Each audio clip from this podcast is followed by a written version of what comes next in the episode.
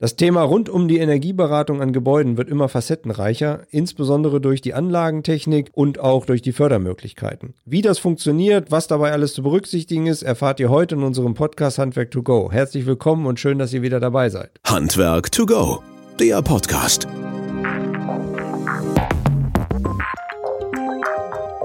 Hallo Ralf, herzlich willkommen und schön, dass du Zeit hast und dabei bist. Hallo Christian, ja, vielen Dank für die Einladung und ja, weißt du, für dich immer gerne. Ja, das klingt toll. Ähm, danke. Du kommst aus der Nähe von Oldenburg. Ihr habt die Überenergie aufgebaut und wir quatschen gleich so ein bisschen drüber halt, ähm, was das ist und wie du dazu gekommen bist. Ähm, ja, wir beide kennen uns schon sehr, sehr lange aus dem Handwerk heraus. Deswegen sind wir da auch ziemlich vertraut und gehen sicherlich auch so vertraut miteinander um. Ähm, du hast mittlerweile ein Team von, glaube 15 Festangestellten, über 35 oder 30 im Gesamten halt, was ihr betreut. Du bist an mehr als sieben Standorten unterwegs. Ihr kümmert euch um Fördermittelberatung, individuellen Sanierungsfahrplan der Bundesregierung, Energieausweise, BAFA-Beratung, also alles, was das Gebäude so hergibt im Alt- und auch im Neubau und auch privat und kommunal, wenn ich das richtig so ähm, noch in Erinnerung habe. Ja, Ralf, und du bist eigentlich so dazugekommen, nicht ganz freiwillig, muss man dazu sagen. Ne? Vielleicht äh, starten wir damit mal so ein bisschen. Wie, wie, wie, wie ging das damals? Ja, also das ist ja von der Historie, hat sich das ja relativ äh, von alleine entwickelt, wenn ich das so formulieren darf. Ähm, wir kennen uns ja aus dem TBA damals, da hatte ich ja schon seit 2002 sehr starke Berührungspunkte, äh, was die energetische Bewertung anbelangt. Thema hydraulischer Abgleich, also gerade Anlagentechnik war damals immer ein Riesenthema. Und ich habe ja dann sehr viel geschult äh, im Handwerk, was die Energieberaterausbildung anbelangt, äh, was die Weiterbildung in der Freizeit bei den Kolleginnen und Kollegen anbelangt hat. Und dann bin ich 2008 äh, bin ich berufsunfähig geworden. Da hatte ich ein Problem an der Halswirbelsäule, habe da alles kaputt und ich nenne das immer gerne Berufsunfähigkeit als Chance, weil da war eigentlich eindeutig. Ich war nur ganz kurz zu Hause, war klar, dass ich nicht mehr im Handwerk arbeiten kann. Mhm. Aber ähm, eigentlich war dann sofort klar, was ich mache. Ich habe mich dann als Einzelbetriebler sozusagen selbstständig gemacht 2008 ähm, das war damals noch ein dickes Brett, äh, Thema hydraulischer Abgleich. Die Fördermittel waren bei weitem nicht so lukrativ. Mit den Handwerkern war das noch nicht so einfach, wie es heute mittlerweile geworden ist, auch bedingt durch die Änderungen der Fördermittellandschaft. Und so haben wir das langsam aufgebaut, ähm, immer schön organisch, eins nach dem anderen, erstmal die Dienstleistungen und Produkte entwickelt, immer in freier Zusammenarbeit, dann auch mit vielen anderen Kollegen, die dann nebenbei ein bisschen was machen wollten. Und dann richtig losgegangen ist es dann äh, durch meinen Einstieg damals noch bei der BBK, äh, zusammen mit dem Stefan, dem Arne und dem Michael, woraus dann ja die SBB entstanden ist. Und dann haben wir zum 1. Januar 2014 die Überenergie gegründet, sozusagen aus meiner, aus meinem Einzelbetrieb heraus. Und äh, da haben wir dann relativ schnell den Malte Näh angestellt. Äh, der ist ja bis heute mein vertrauensvoller Partner und äh, derjenige, der mich fachlich in Oldenburg äh, dann am, ähm, äh, mit vertritt. Und so ist das Team so langsam gewachsen. Dann kamen noch weitere Energieberater dazu. Das ist mittlerweile so eine bunte Mischung aus Schornsteinfegermeister mit Energieberater, ähm, Zusatzqualifikation, äh, Betonbaumeister. Ähm, und an den anderen Standorten sind dann eben auch die unterschiedlichsten Leute dazugekommen. Und so hat sich das alles organisch in den letzten Jahren entwickelt. Und die Chance aus der Berufsunfähigkeit haben wir dann, glaube ich, ganz gut genutzt. Ja, zumindest das, was man von dir mitkriegt, dass man, man muss ja schon froh sein, dass man einen Termin kriegt halt, dass wir den hier gefunden haben. Gut, jetzt haben wir ja Corona und das ist ja der Vorteil. Wir machen das jetzt auch weiterhin noch online. Normalerweise würden wir hier im Studio sitzen, wir würden vielleicht beim netten Getränk anstoßen und so weiter. Aber so geht das ja auch ganz gut halt. Ähm, nichtsdestotrotz, ihr seid ja vollkommen ausgelastet, überbucht und sonst dergleichen halt. Was ist das, was aktuell ähm, nachgefragt wird? Wo, wo brennt da draußen so gerade der Schuh? Auch wenn es danach ginge, wo der Schuh so brennt, dann ist es eher immer das Problem. Äh, auf der einen Seite scheint es ja immer so zu sein, äh, aus Sicht der Fördermittelgeber, aber auch häufig aus Sicht der Handwerker. Das ist alles immer furchtbar einfach. Ähm, das kann jeder und es gibt keine Probleme. Bei uns landen häufig diejenigen, wo es dann doch vielleicht das ein oder andere Problem gibt, wo man dann vielleicht doch mal ein bisschen genauer in die Fördermittelbedingungen gucken muss. Hm, gar nicht so sehr fachlich, da kommen wir später sicherlich nochmal mhm. zu, äh, insbesondere aber rein formal. Also bin ich überhaupt berechtigt, einen Antrag zu stellen oder spricht irgendwas dagegen? Wegen, ich hatte gestern ein langes Telefonat mit der KfW wegen der WIG-Auslegung, wie muss das genau definiert sein? Und machen wir das schon sehr lange. Trotzdem stellen sich auch da immer wieder Fragen. Das ist so eine Geschichte, die ganz häufig bei uns landet. Und ansonsten hat sich der Sanierungsfahrplan mittlerweile zu so einem Standardprodukt entwickelt. Das finde ich ganz toll. Da hole ich auch mal einen kurzen Moment aus, weil mhm. das ist eine ganz tolle Entwicklung, die beschreibt auch so ein bisschen den Werdegang von mir persönlich, aber auch von der Überenergie. Weil dieses Instrument Sanierungsfahrplan ist so ein bisschen das Ziel von einer ganz langen Reise. Ähm, vor dem Hintergrund, dass äh, ich immer schon der Meinung war, Energieberatung zu verkaufen. Ich durfte ja als einer der wenigen, weil ich nicht mehr im Handwerk war, auch als Schornsteinfeger schon BAFA gelistet sein früher. Ähm, ich habe aber nie Energieberatung verkauft, weil ich immer schon der Meinung war, so ein Bericht von zwei, 300 Seiten, der hilft einem Eigentümer nicht so richtig. Mhm. Und dieses Instrument Sanierungsfahrplan, was die Bundesregierung da jetzt vor zweieinhalb Jahren ins Leben gerufen hat, ist einfach nachvollziehbar. Es wird trotzdem äh, ein hoher Qualitätsstandard gesetzt. Es werden alle ISFPs überprüft. Wir haben hin und wieder mal eine Rückfrage. Mensch, wie kommt ihr auf den U-Wert? Was ist das für eine Fläche? Habt ihr einen Fehler gemacht. Das begrüße ich sehr. In unserer, Wahrnehmung, wird jeder zweite Kunde nachträglich angeschrieben. Hat es das persönliche Beratungsgespräch wirklich gegeben? Ist ein Energieausweis erstellt worden? Also was ich damit sagen will, ist, dass der Kunde wirklich ein sehr gut nachvollziehbares Instrument an die Hand bekommt. Und wir müssen nur aufpassen, äh, und das geht, glaube ich, vielen Energieberatern so, dass daraus nicht zu viele Baubegleitungen entstehen, weil erst nach dem Sanierungsfahrplan entsteht dann ja die Situation, jetzt wird was umgesetzt, welche Fördermittel, in welcher Kombination, lassen die sich kumulieren. Da gehören dann die ganzen regionalen Förderprogramme noch mit zu. Und das ist so der Bereich, äh, ähm, mit dem wir wahnsinnig viel zu tun haben.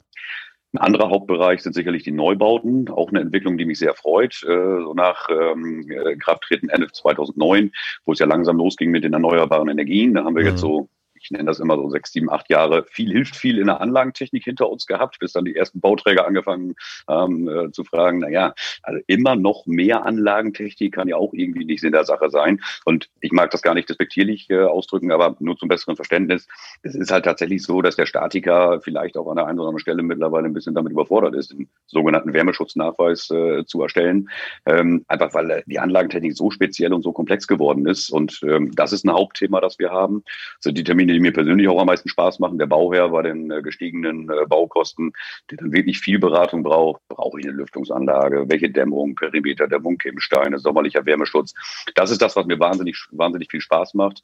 Ähm, und natürlich nach wie vor die Anlagentechnik. Also hydraulischer Abgleich, weißt du, ist ja mein Steckenpferd schon ja. von jeher. Äh, das ist halt etwas, wo man nicht so viel Geld mit verdienen kann, macht aber halt wahnsinnig viel Spaß, weil man halt auch durch Kleinigkeiten unheimlich viel Energie sparen kann. Und da, wenn man diese Lawine erstmal ins Rollen gesetzt hat und man vernünftig und äh, nachvollziehbar argumentieren und erklären kann, dann ist das alles äh, irgendwann relativ ne? schnell. Ne?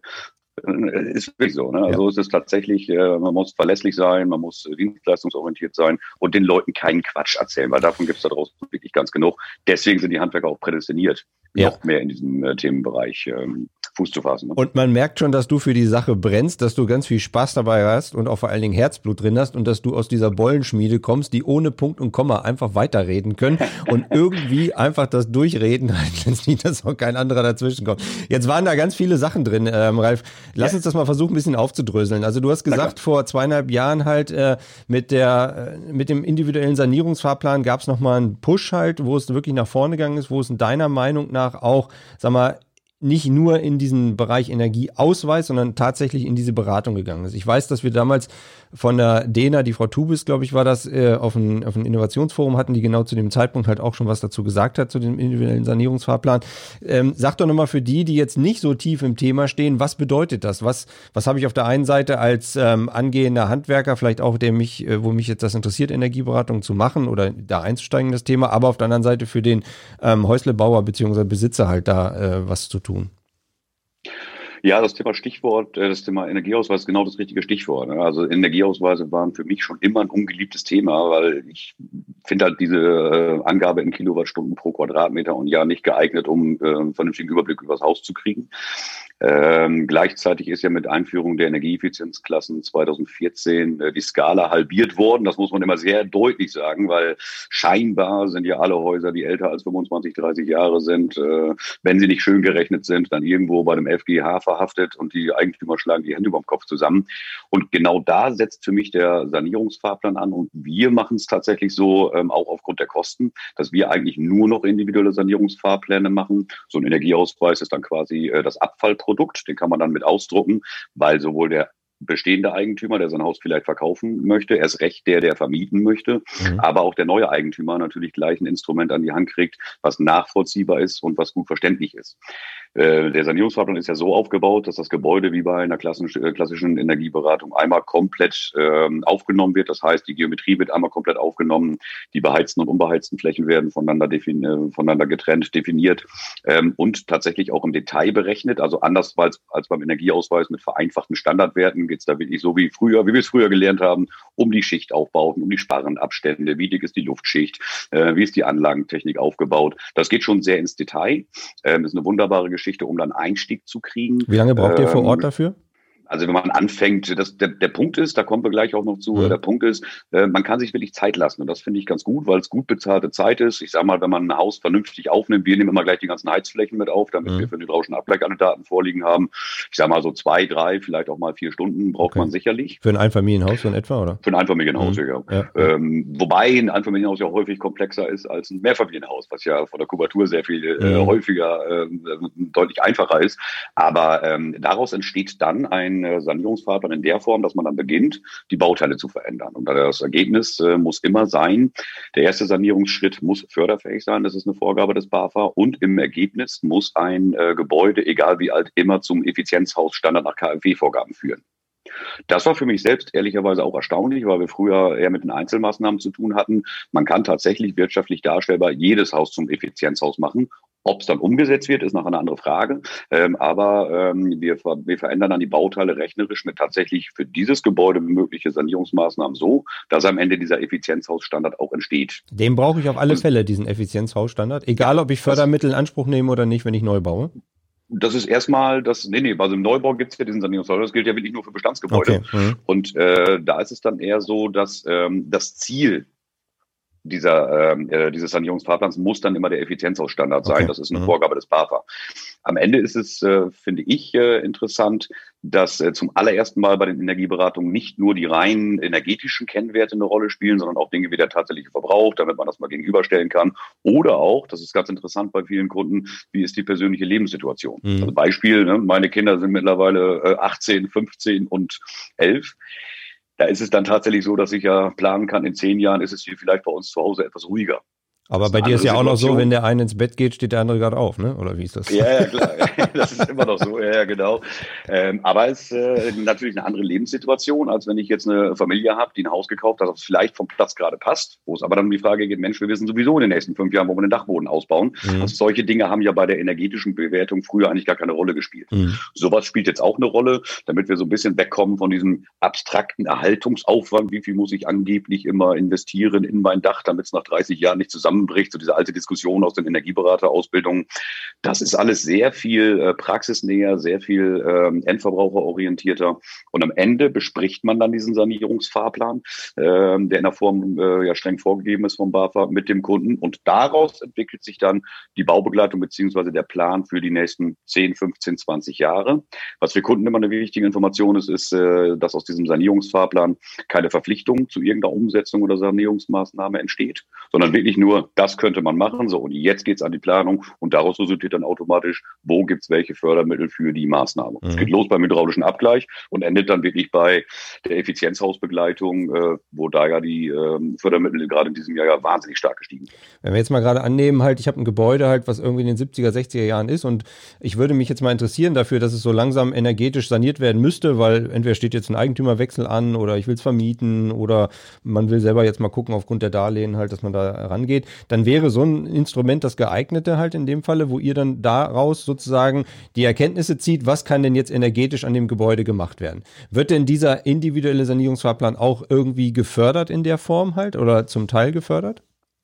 Ja, das ist ja das Schöne. Also das äh, ist so hm, fast das einzige Fördermittel, mit dem wir zu tun haben, wo die Kunden eben nicht in Vorleistung zu gehen brauchen. Ja. Ja. Sondern ist ja tatsächlich so, also ich sag mal, so ein Einfamilienhaus, Zweifamilienhaus, da ist der Pauschalbetrag 325 Euro als maximaler Eigenanteil. Mhm. Das BAFA ähm, zahlt dann 80 Prozent Zuschuss direkt an den Energieberater.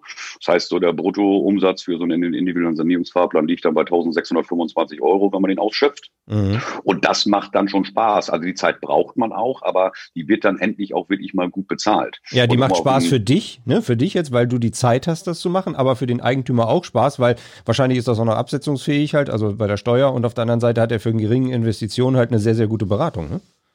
Na, Steuer ist ein bisschen schwierig, weil okay. das ganze Geld KfW, BAFA und Steuer stammt ja leider immer aus demselben Topf, aus so, dem Marktanreizprogramm. Okay. Ja, auch gut zu wissen. also, ja, aber ähm, nicht nur für uns, nicht nur für den Eigentümer, sondern also was mir wirklich gut gefällt, ist dieses Zusammenspiel, dass man wirklich alle an, an, äh, an einen Tisch bringt und gedanklich so ein bisschen mitnimmt. Ich arbeite wahnsinnig gerne mit ähm, Maklern zusammen im Sinne von, Du kriegst eine völlig andere Bewertung des Gebäudes. Du hast ein Alleinstellungsmerkmal, wenn du mehr lieferst als nur den ungeliebten Energieausweis, auf den sowieso kein Makler oder Verwalter irgendeine Lust hat. Ähm, und ähm, meiner Erfahrung nach hat sich das sehr gewandelt in den letzten zwei Jahren. Es gibt so Makler, die bestellen nach wie vor ihre Ausweise im Internet, sollen sie weitermachen. Das wird mhm. auch sicherlich weiter möglich sein, solange es nicht noch äh, oder solange die Kontrollen nicht endlich mal wirklich losgehen. Dann das, äh, der Energieausweis letztlich äh, das Geld nicht wert, auf das er gedruckt ist. Ähm, aber bei der Sanierungsfahrplan hat halt den Vorteil, dass der Eigentümer alt bewerten, bewerten lassen kann, was haben eigentlich die bisherigen ähm, Investitionsmaßnahmen gebracht. Also dieser Klassiker, ich habe ein Haus aus den 60er, 70er Jahren, mhm. jetzt habe ich doch schon die Fenster gemacht und ich habe ein neues Gasbremmergerät, wieso stehe ich trotzdem bei 220? und dann zu erklären, es liegt auch immer an der Kubatur und so mhm. weiter, das ist dann halt wahnsinnig schwierig und komplex. Und das mit Zahlen belegen zu können und zu sagen, so pass auf, wenn du jetzt, äh, was weiß ich, 1000 Euro investierst für einen hydraulischen Abgleich, mhm. dann hast du tatsächlich schon mal eine signifikante Verbesserung. Das kann man ja auch aus der Software heraus relativ einfach darstellen. Dann hast du schon mal eine rechnerische Energieeinsparung von 10, 12 Prozent. Mhm. Oder wenn man das große Paket schnürt, kann man es auch relativ leicht wirtschaftlich darstellen. Mhm. Große, Und, großes das, äh, Paket, äh, große Paket, ja? großes Paket heißt dann? Heißt dann tatsächlich zum Effizienzhaus. Ne? Das heißt ja. tatsächlich, wir planen das jetzt mal hier zum Effizienzhaus innerhalb eines überschaubaren Zeitraums. Wer aber in diesem Kontext dann mindestens genauso davon profitiert, ist ja der Eigentümer, ähm, der das Haus erwirbt, weil er hat gleich eine Planungssicherheit für die nächsten 10, 15, 20 Jahre. Was kommt denn hier aus Sicht eines äh, Experten dann auch in den nächsten Jahren und Jahrzehnten auf mich zu? Mhm. Der Bankberater freut sich, weil er kriegt wirklich belastbare Zahlen, weil es ist ja tatsächlich so, dass sich die ähm, Kosten für die Sanierungsmaßnahmen nicht irgendwie abstrakt ergeben. Da gibt es zwar paar Tabellen, die man zugrunde legen kann. Wir machen es aber so, wir machen so viele Baubegleitungen. Ich weiß ganz genau, was ein äh, Quadratmeter Kerndämmung in Oldenburg kostet. Mhm. Ich weiß ganz genau, was ein Quadratmeter Fenstersanierung in Hamburg kostet. Also auch da variiert es dann je nach Standort des Gebäudes. Und äh, dann hat der, äh, der Eigentümer, aber auch der Finanzierungsberater sofort realistische Zahlen an der Hand. Und es passiert eben nicht, was zurzeit äh, häufiger passiert, dass sich der ein oder andere Interessent schon übernimmt und da so ein Fass ohne Boden kauft. Und ähm, ich will damit sagen, dass dieser Sanierungsfall Volkswagen gut geeignet ist, um wirklich eine sehr, sehr große äh, Anzahl an Zielgruppen abzudecken. Und deswegen mag ich den so gerne und deswegen argumentieren wir den und der verkauft sich von ganz alleine. Mhm. Bevor wir jetzt noch mal ein bisschen tiefer in diese Anlagentechnik reingehen, weil das ja auch ein bisschen dein Steckenpferd halt. Ne? Man, man merkt es eigentlich kaum, dass du den hydraulischen Abgleich magst halt. Also. ja. Aber äh, Optimus Studie. Ne? ja, ja, ich weiß. Äh, Dr. Wolf müssten jetzt die Ohren klingeln von der FA Wolf. Genau. Halt, ne? ähm, Nochmal ganz kurz zu dem Thema Gebäudedichtheit und auch Gebäudehülle. Äh, Luftdichtheitsmessung in dem Zuge ein Thema, was ihr dabei berücksichtigt? Oder empfehlt ihr das weiter? Oder wie, wie ist da der Stand? Ja, absolut. Ja, ja. Also wir waren ja auch bei euch vor ein paar Jahren, Malte mhm. und ich, und haben, ähm, haben beim ähm, Udo damals diese Weiterbildung gemacht wir haben so ein bisschen das Problem, äh, also das äh, äh, gute, das positive Problem.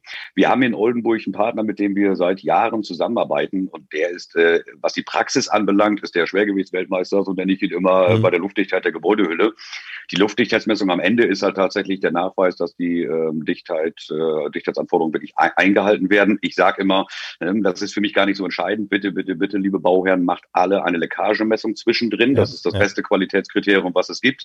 Kostet, keine Ahnung, hier in Oldenburg 250, 300 Euro mhm. zusätzlich mhm. zum Lower-Door-Test am Ende.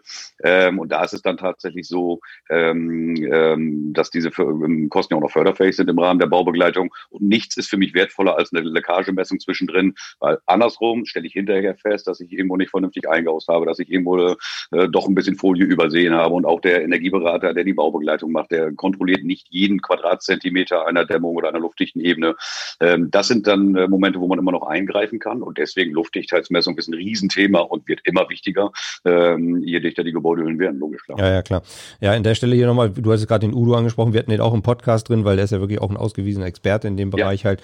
Und äh, auch da kann man vielleicht nochmal das eine oder andere als Verweis gerne ein, ein, Werbung in eigener Sache auf dem Podcast von Udo Kaiser und mit Udo Kaiser zum Thema Luftdichtheitsmessungen. Ja. Das war auch sehr spannend und sehr witzig. Also jetzt lass uns mal ein bisschen über die Sache, du hast jetzt das beraten, das Gebäude, 60er, 70er Jahre. Ähm, äh, jetzt hast du gesagt, okay, Fenster, äh, Dachboden, klar.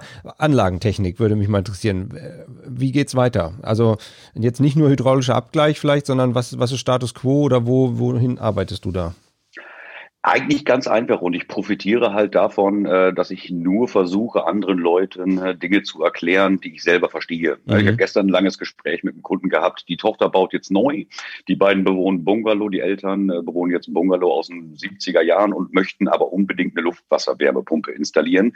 Das erste, was ich gesehen habe, war, es war wenig energetisch saniert. Da waren Konvekt, Konvektoren, also Konvektionsschächte vor den riesen Fensterflächen.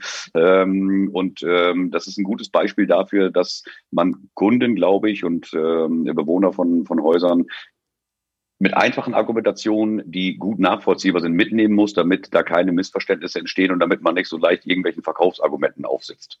Für mich ist immer ein relativ einfacher ähm, Unterschied brauche ich, habe ich äh, hohe Vorlauftemperaturen notwendig, um mein Gebäude warm zu kriegen. Da bleiben halt nicht so viele Anlagentechniken. Ne? Dann kann ich über Gasbremse mit solarthermischer ähm, Unterstützung nachdenken. Immer dann in meiner Philosophie nur mit einem Pufferspeicher ähm, oder halt über wirklich alternative Brennstoffe wie äh, Pellets oder ähnliches. Das ist hier oben in Norddeutschland nicht ganz einfach. Das ist in Süddeutschland dann ein bisschen einfacher.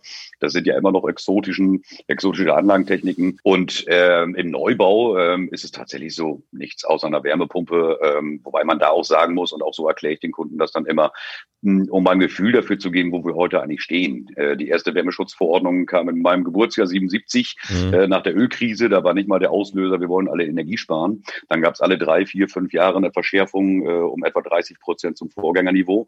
Jetzt ist dieses Jahr am 1.11. das Gebäudeenergiegesetz in Kraft getreten. Und das ist das allererste Mal, dass es keine Verschärfung gab, was die ähm, Transmissionsverluste anbelangt und den Primärenergiebedarf. Kleine Anpassungen, na klar, aber ähm, ich will damit immer sagen und verdeutlichen, dass die Leute auch nicht unterschätzen sollten, wo wir heute eigentlich stehen. Wenn selbst die Bundesregierung äh, erkennt, noch mehr Dämmung ergibt überhaupt keinen Sinn. Mhm. Merken wir in unseren Bewertungen für die Neubauten ganz, ganz deutlich. Am Ende ist es immer der äh, Wärmebrückenzuschlag, der einen entweder Richtung 55 oder KfW 40 Effizienzstandard bringt und nicht noch mehr Dämmung, weil da haben wir wirklich ein Maximum erreicht und es ergibt auch keinen Sinn mehr.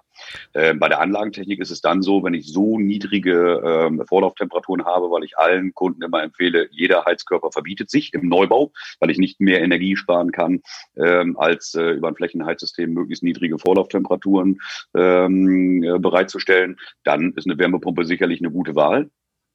Und da muss man dann noch die Kosten so ein bisschen ins Verhältnis setzen, so diese Diskussion Geothermie oder Luftwasserwärmepumpe. Mhm. Ich glaube und hoffe, dass es irgendwann dahin geht, ähm, dass alle die Kunden, die jetzt ein wirklich vernünftig gedämmtes, vernünftig gebautes Haus äh, besitzen und vielleicht aus Kostengründen erstmal nur die Wärmepumpe installieren, dass die dann wirklich alle irgendwann mindestens nachrüsten, eine PV-Anlage aufs Dach äh, machen, einen Speicher in den Hauswirtschaftsraum stellen. Das sind so Kleinigkeiten, wo ich immer sage, lass uns mal angucken, wo die Hausanschlüsse sitzen, damit später vielleicht ein Speicher hinpasst, wenn er jetzt noch nicht installiert werden soll weil im besten Fall fahren die Eigenheimbesitzer irgendwann mit ihrem eigenen Strom zur Arbeit. Genau. Ja. Nutzen ihn für Wasser und Wärme und für Strom, weil was die Energieverbräuche anbelangt, ist das problemlos möglich. Das EEG ist da ja im Moment noch so ein bisschen, was das Ganze bremst, aber auch da habe ich gestern gehört, gibt es ja jetzt so langsam neue äh, Entwicklungen, die so ein bisschen Hoffnung machen. Und damit ist die normale Heiztechnik quasi in fünf bis zehn Jahren obsolet? Also sprich Öl und ähm, Gas? Im Neubau ja, jetzt schon. Mhm. Also ich sage allen Kunden, die sagen, dass das Ding ist ja, also auch kostenseitig. Ne? Das Ding ist, äh, wenn wir Simulationen durchführen, ähm, Gasbrennwert plus Solaranlage für Brauchwasser, mindestens dann eine Lüftungsanlage mit zentraler, äh, eine zentrale Lüftungsanlage mit Wärmerückgewinnung. Das brauche ich mindestens für den Effizienz aus 55 äh, Bestand. Inklusive Lüftungsanlage. Inklusive Lüftung. Mhm. Ohne Lüftungsanlage kriege ich es nicht hin. also es ist ja, häufig ja. sogar so, äh, den Neubaustandard nach GEG kriege ich häufig schon nicht mehr hin, äh, mit einer Gasbremseanlage und zwei Modulen auf dem Dach. Ist mhm. aber ja auch eine Technik, die ist ja schon seit zwölf Jahren Vorschrift, also was den erneuerbaren ja, Energienanteil anbelangt. Das Thema ist vorbei. Und der Punkt ist tatsächlich, ähm, ob wir jetzt am Ende bei einem Einfamilienhaus mit 130, 140 Quadratmetern, ob wir da jetzt bei 500 Euro oder 600 Euro Brennstoffkosten landen, ich, da ist halt nicht mehr viel Luft nach mhm. unten. Und das mhm. muss man wirklich realistisch sehen. Und das bisschen hole ich mir auch vom Dach. Größere Sorgen mache ich mir dann schon eher im, ähm, im Bestand, weil da ist es tatsächlich so, egal was wir machen. Ich habe hier ein Haus, das ist äh, runtersaniert worden ähm, vom vorherigen Eigentümer auf den damaligen KfW 70 Standard. Trotzdem kenne ich meine Energiekosten. Das muss man immer sagen, dass man tatsächlich sagt, äh, man macht aus einem Bestandsgebäude von 1935 kein Effizienzhaus. Mhm. Rechnerisch ja, aber nicht, was den Verbrauch anbelangt. Bei höheren Vorlauftemperaturen haben wir dann zum Beispiel Solarthermie. Mhm. Was immer wichtig ist, und das ist immer das Aller, Allerwichtigste, finde ich, äh, als Botschaft an die Eigentümer, aber auch an die Handwerker, immer, nicht immer nur die Wärmeerzeugung, sondern wirklich Wärmeerzeugung, Wärmeübergabe, Wärmeverteilung im Kontext sehen Und das ist das, was am Ende wirklich Energie spart. Ja, das haben wir ja damals versucht, so ein bisschen mit, äh, mit dem Heizungscheck und so weiter ja anzugehen, damit alle Systeme da reinfallen und nicht nur irgendwo diese eine Feuerstätte oder Heizungsanlage. Jetzt hast du ja gesagt, okay, im Neubau Wärmepumpe, im wenn dann noch Gasbrennwert, dann mit Lüftungsanlage und mit Modulen auf dem Dach. Wie ist denn das aber Richtung Wohlfühlklima im Gebäude selber? Was sind da so? Ich meine, das ist jetzt auf der einen Seite der rechnerische Standard, ne? also das, was ich dann erreichen kann. Wie, wie argumentierst du das halt von der, vom, vom Wohlfühlen her selber? Fenster aufmachen, Fenster zumachen oder Lüftungsanlage ja, nein? Also ich finde, ich finde immer, ähm, das sollte man nicht so dogmatisch sehen. Das mhm. Problem ist, dass alle Bauherren immer denken, ich muss eine Lüftungsanlage haben. Das ist falsch. Also es gibt keine Vorschrift für eine Lüftungsanlage. Ne? Ähm, ich brauche ein Lüftungskonzept und dann kann der Bauherr immer noch entscheiden als Eigentümer, ich lüfte auf meine eigene Art und Weise. Ich persönlich trenne da immer tatsächlich, und das ist, glaube ich, eine ganz gute Antwort, um das nachvollziehbar zu machen. Ich trenne mal zwischen äh, eigen äh, genutzten Gebäuden und nicht eigen genutzten Gebäuden. Als Vermieter, als Investor würde ich nicht das Risiko eingehen, mit meinem Mieter vor Gericht zu liegen äh, und das Lüftungskonzept hat vielleicht dann doch vorher ausgesagt, was ja vielleicht auch nicht in jedem Neubauvorhaben immer erstellt wird im Vorfeld, ähm, um danach vor Gericht zu liegen, weil ich mag es immer nicht, wenn es keine Lösung gibt. Das heißt, wenn der Mieter mit seinem Vermieter vor Gericht liegt, der eine sagt, du lüftest nicht genug, der andere sagt, ich muss acht Stunden arbeiten, dann gibt es erstmal objektiv keine Lösung. Das mag ich nicht. So dem würde ich immer entgegenwirken und sagen, in allem, was ich nicht selbst in der Hand habe als Eigenheimbesitzer, da würde ich immer eine Lüftungsanlage empfehlen. Was das Wohlfühlen anbelangt, empfehle ich auch Eigenheimbesitzern, die ihr eigenes Haus bewohnen wollen, eine Lüftungsanlage. Aber das darf kein Dogma sein. Es darf nicht der Eindruck entstehen, dass es nur so geht. Ähm, da muss man viel Aufklärungsarbeit leisten, weil eben ja auf der anderen Seite auch nicht der Eindruck entstehen darf, wenn ich eine Lüftungsanlage habe, darf ich nie, ähm, darf ich nie das Fenster aufmachen. Also beides ist ja so ein bisschen, diese Schwarz-Weiß-Malerei mhm. ist immer das, was mich äh, so ein bisschen stört. Äh, am Ende geht es immer darum, prüft die Luftfeuchtigkeit in eurem Gebäude. Ich empfehle immer, gerade zu Anfang, weil auch unser energetischer Standard, das sind alles Daten und Werte, die haben wir ja realistisch erst nach zwei, drei Jahren erreicht, wenn der Bau wirklich trocken ist. Mhm. Da ist nun mal viel Wasser drin, bei unserer massiven Bauweise in Norddeutschland zumindest. Und äh, da muss man erstmal sehen, dass der Bau wirklich trocken wird. Äh, da muss man aufpassen, dass die Luftfeuchtigkeit nicht zu hoch wird und muss den Kunden, glaube ich, auf physikalische Weise einmal klar machen, was da passiert, dass man nicht die warme, feuchte Luft ins Haus holt, sondern dass man sich überlegt, wann man lüftet, das dann in Verbindung mit dem sommerlichen Wärmeschutz, das verstehen die Leute schon. Da haben wir zum Beispiel so eine kleine Anleitung, die wir gerne rausgeben. Dass, äh, man muss ein bisschen Verständnis schaffen und dann äh, erlebt man relativ häufig einen Aha-Effekt. Insofern gibt es da von mir ehrlicherweise keine Pauschalantwort. Gerne eine Lüftungsanlage, dann aber, und das ist das Entscheidende, da sind wir dann zum Beispiel auch bei euch, Christian. Ähm, mein Problem ist halt, ähm, jede Lüftungsanlage funktioniert gut, wenn sie auch vernünftig eingestellt wird. Ja, was wir jeden Tag ja. auf der äh, Baustelle erleben, ist halt, äh, naja, wir waren letzte Woche auf der Schulung, äh, Fingerbreit geht immer. Nee, mhm. Fingerbreit geht nicht immer. Das hat schon seinen Grund, warum euer Messgerät äh, für die Messung äh, von Volumenströmen im Meter pro Sekunde Quadratbereich so groß ist, weil das so empfindlich ist. Mhm. Ja, Aber ein Kunde mir erzählt, eine Lüftungsanlage stört und meine Freunde haben eine, die ist so laut oder das zieht, ja, dann stimmt da was nicht. Mhm. Ja, und das ist so ein bisschen, auch da gilt im Grunde genommen wieder Lüftungsanlage ja, aber dann passen wir beispielsweise nochmal für dich auch für die Schießhunde, dass die auch eingestellt wird, weil der Kunde hat Geld dafür bezahlt und dann muss sie auch eingestellt werden. Und dann geht eben nicht, Fingerbereit passt immer. Ja. Äh, da sind jetzt unwahrscheinlich viele Sachen drin. Ich meine, du bist ja jetzt tief drin, wie deine Kollegen ja auch halt letztlich. Und es scheint ja auch viel mit Kommunikation zu tun zu haben. Das heißt also, du musst ja auch irgendwo diese Rolle einnehmen. Das, was du jetzt hier versuchst, auch mir oder uns zu erklären, halt, ähm, auf der einen Seite, was ist Theorie, aber auf der anderen Seite, wie ist das dann auch praktisch umzusetzen? Weil zwischen dem, was es im, im PC steht oder der Verordnungstext und dann halt äh, praktisch geht, sind ja doch manchmal zwei Sachen. Ähm, und dann muss es ja auch noch irgendwie der, äh, der Bauherrin oder der Besitzerin und auch dem Besitzer halt passen und auch irgendwie rübergebracht werden. Das heißt also, du musst da ja auch schon sehr stark kommunizieren. Ähm, schult ihr das intern auch oder ist das Gott gegeben bei jedem, der bei euch mitmacht? Naja, also du kennst ja auch Malte, also wir haben ja Ich kenne so ein paar von denen, ja. Die, die Lichterloh brennen, also weiß ich nicht, man merkt das ja. Also du sagtest ja gerade, also man merkt schon, äh, wie viel Herzblut ich da reinstecke. Also mein Problem ist ja nicht, dass ich zu wenig rede, das war aber ja noch nie so. Hm, der Punkt ist, ähm, ich glaube, dass die Überenergie äh, als Gesamtes, und das ist eher eine Frage der Philosophie, ähm, wir versuchen alle Mitarbeiter da mitzunehmen, mit zu den Gesprächen zu nehmen, zu erklären, was machen wir da, weil es sind eigentlich am Ende immer relativ einfache Zusammenhänge, aber die Philosophie ist für mich mhm. entscheidend. Ähm, je, fast jede Reaktion, also mittlerweile ist es hier natürlich ein bisschen anders, weil wir relativ bekannt sind, aber die Reaktionen von Handwerkern zum Beispiel oder auch von Eigenheimbesitzern, äh, wenn es um Energieberater oder erst recht KfW Baubegleitung geht, sind ja erstmal immer negativ. Ja, das ist irgendein Abwehrhaltung oder Klugschnacker. Ja, ja klar. Ja, ja, ist irgendein mhm. Klugschnacker, der über den Bau, Bau läuft, der dem mhm. Fensterbau erzählen möchte, wie er seine Arbeit macht. Ich glaube nicht, dass das zielführend ist. Also es ist erstens mehr Aufwand, das ist viel zu anstrengend, das ist überhaupt nicht meine Art, sondern ich sehe uns ja immer eher so als denjenigen, der dem Handwerker übersetzt, was die Bauherrin möchte und der Bauherrin erklärt, mhm. warum der Handwerker das einige so oder so machen muss. Was wir sehr viel machen, ist äh, diese Arbeitsabläufe, diese Anweisungen und so weiter zu standardisieren, rauszugeben, Lüftungskonzepte, Luftdichtheitskonzepte, Wärmebrückenkonzepte.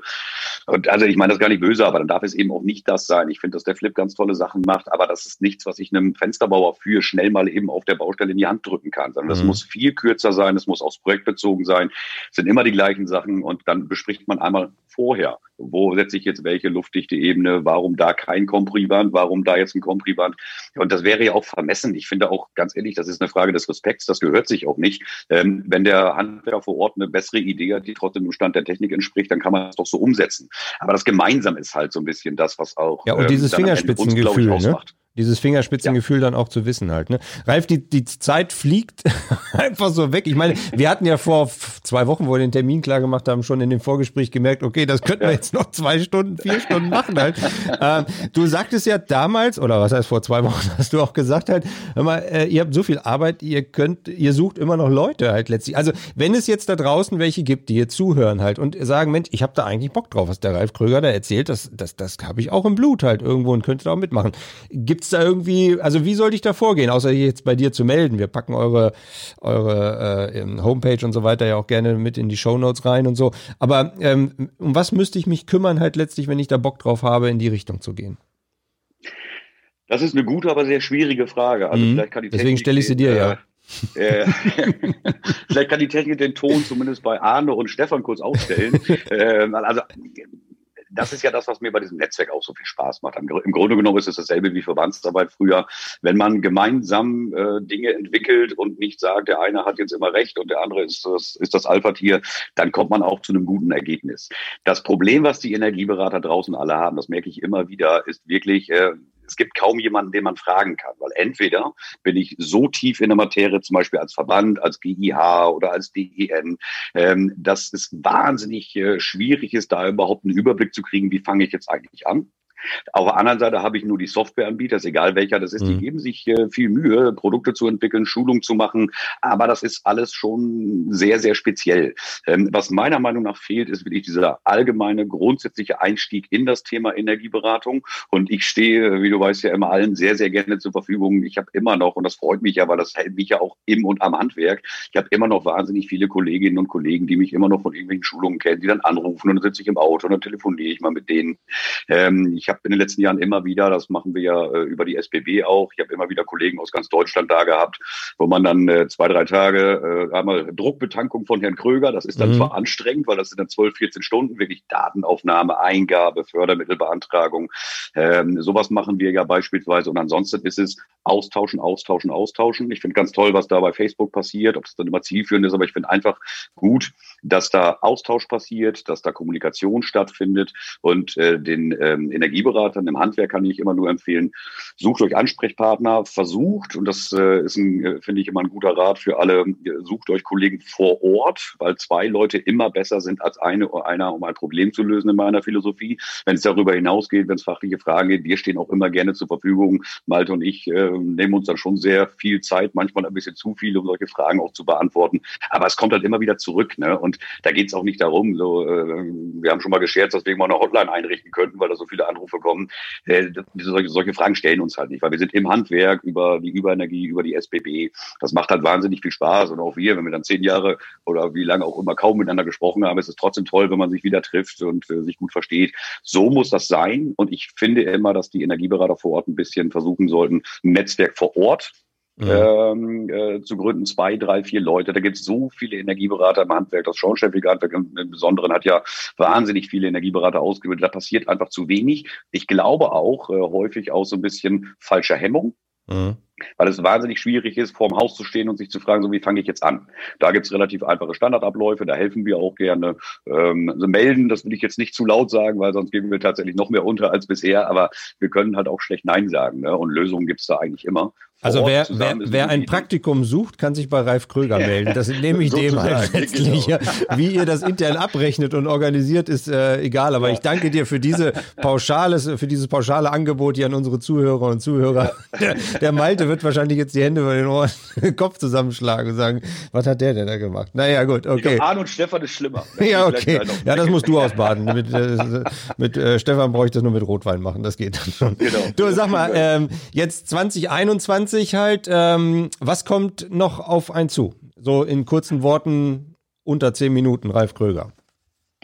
Ja, also grundsätzlich ändert sich ja die Fördermittellandschaft, was die Einzelmaßnahmen, genau. was die Förderquoten anbelangt, erstmal nicht. Mhm.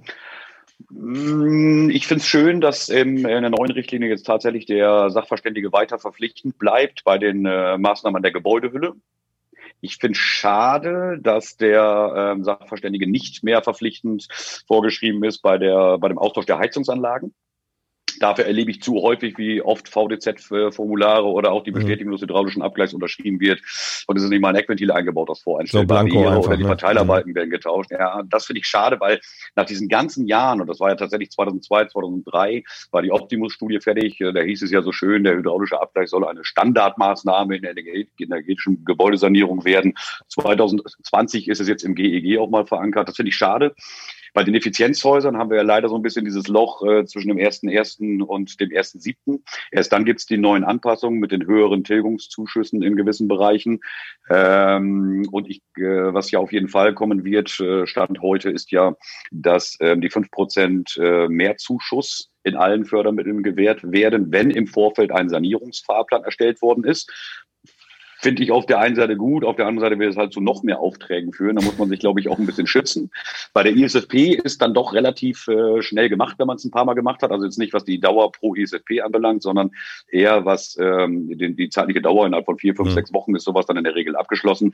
Wenn da aber aus jeder zweiten dann eine Baubegleitung ähm, resultiert, ist das für Kolleginnen und Kollegen, die das vielleicht nicht hauptberuflich machen, dann sehr schnell sehr umfangreich. Ähm, und ansonsten ähm, geht das, glaube ich, stand jetzt schon in die richtige Richtung. Die Beibehaltung der Zuschüsse. Ich finde es richtig, das mag vielleicht nicht jeder gern hören. Ich finde es richtig, dass die 35 Prozent Zuschuss für die Wärmepumpe äh, im Neubau weg sind, weil es war im Grunde genommen eine Doppelsubvention. Ähm, dann gibt es nachher den höheren Tilgungszuschuss bei einem äh, erneuerbaren Energieanteil von äh, mehr als 55 Prozent. Da gibt es dann da äh, auf, auf, an der Stelle ein bisschen mehr hintenrum. Aber der Weg hin zu den Erneuerbaren ist ja richtig. Entscheidend ist mhm. aber, dass noch ein bisschen genauer geguckt wird, dass die Anlagentechnik auch äh, intelligent umgesetzt wird. Also Beispiel, das BAFA fordert die Flächenheizung, wenn eine Wärmepumpe äh, eingebaut wird. Ich gehe da immer noch einen Schritt weiter. Es gehört nicht ein Heizkörper, auch kein Badheizkörper ins Haus, wenn ich eine Wärmepumpe habe. Also solange das Haus steht, und jetzt habe ich einmal die Entscheidung, ähm, brauche ich halt irgendeinen Wärmeerzeuger, der mir mehr als 35 Grad ins ja, Haus schiebt. Ja, ja. Das sind so Kleinigkeiten, das sind immer dieselben Dinge. Das klingt immer so einfach und so ist es am Ende auch. Ähm, und deswegen äh, würde ich allen, die jetzt in dieses Thema einsteigen wollen, um da nochmal den Faden hochzunehmen, würde ich empfehlen, einfach anfangen, mal einen Sanierungsfahrplan machen für sich selber selber zu Hause einfach mal üben. Die, ähm, die, äh, der Ablauf mit den Textbausteinen, mit der Druckapplikation, das kriegt man alles hin. Wenn man Fragen hat, tauscht man sich aus ähm, und dann einfach mal anfangen, weil das von der Qualität schon eine andere Art der Bewertung ist als schnell mal eben Energieausweis. Und äh, darauf aufbauend dann gerne die, ähm, gerne die ähm, Baubegleitung auch nochmal wieder ein bisschen mehr forcieren und, das ist etwas, was ich im äh, Handwerk so ein bisschen schade finde, auch ruhig mal das ganze Gebäude, ruhig mal rantrauen, einfach mal machen, äh, genau die Fördermittelbedingungen lesen. Ähm, damit will ich nicht sagen, dass man das einfach mal eben so nebenbei macht, aber mit beschäftigen, Fördermittelbedingungen umsetzen und bei Fragen halt jemanden suchen, der da wirklich vielleicht ein bisschen mehr Erfahrung hat, dann kriegt man das auch umgesetzt. Weil ich finde es wahnsinnig schade, wie viele dann nur Einzelmaßnahmen gemacht haben und jetzt so ein bisschen das Problem hatten, ja, ja fliege ich jetzt von der Liste äh, mhm. oder wie machen wir es jetzt? Äh, betrifft ja gerade viele Schornsteinfegerinnen und Schornsteinfeger. Finde ich gut, dass es da jetzt den neuen Lehrgang gibt äh, und ähm, ich glaube, dass äh, der Einstieg in das Thema Energieberatung A nie so lukrativ, B aber auch nie so einfach war wie jetzt, weil die dicken Bretter sind alle gebohrt. Die Politik will, dass draußen mehr beraten wird. Mehr Zuschuss, mehr Förderung kann es eigentlich kaum geben, insbesondere auch für die Beratung. Und wenn der Kunde, so wie beim ISFP, beim Sanierungsfahrplan, nicht mal in Vorleistung gehen muss, Nichts besser, lässt ne? sich einfacher verkaufen. Das war, eine, so, ja. das war eine kurze Ralf Kröger-Antwort und die ging nur acht Minuten und nicht zehn halt. Siehst du? so lange war das gar nicht. Also nicht Nein, war nicht so lange. Alles gut halt. Ja, vielen, vielen Dank. Also da sind äh, etliche Punkte drin und ich denke auch, dass ähm, da viele äh, Nektar rausziehen können. Schreibt uns eine E-Mail an äh, podcast.wöhler.de. Wir können dann auch zu Ralf und zur Überenergie gerne vermitteln. Ralf, herzlichen Dank dass du dir die Zeit genommen hast. Hat ja doch länger gedauert als vielleicht gedacht, aber es war total informativ. Ähm, ja, wir versuchen mal so 20, 30 Minuten oder sowas, weil ich glaube, das ist immer so der Punkt, wo man dann sagt, okay, jetzt schalten die meisten dann ab oder so halt, ne? Aber ich glaube, jetzt hier auch mit einer Dreiviertelstunde sind die dran geblieben und äh, damit startet das Jahr auch super gut. Ja, bleibt gesund. Ne? Denn das ist ja momentan auch noch so ein Thema, halt, was wir jetzt versuchen hinzukriegen. Und äh, passt auf euch auf. Ja, vielen Dank, dass du Zeit hattest. War schön, hat Spaß gemacht. Und äh, ich glaube, wir sehen uns irgendwie so live alle zwei, drei Jahre, ne? Entweder vor Ort oder jetzt hier so. Ja. Also irgendwie klappt das ja trotzdem halt. Ne? Ja, ja. Lass uns das gerne beibehalten. Vielen Dank nochmal für die Einladung. Lieben Gruß an alle, die mich so kennen. Und, ja, äh, richten wir aus. Bis bald und alle gesund bleiben. Alles klar, Ralf. Danke dir, ne? Ciao. Handwerk to go, der Podcast.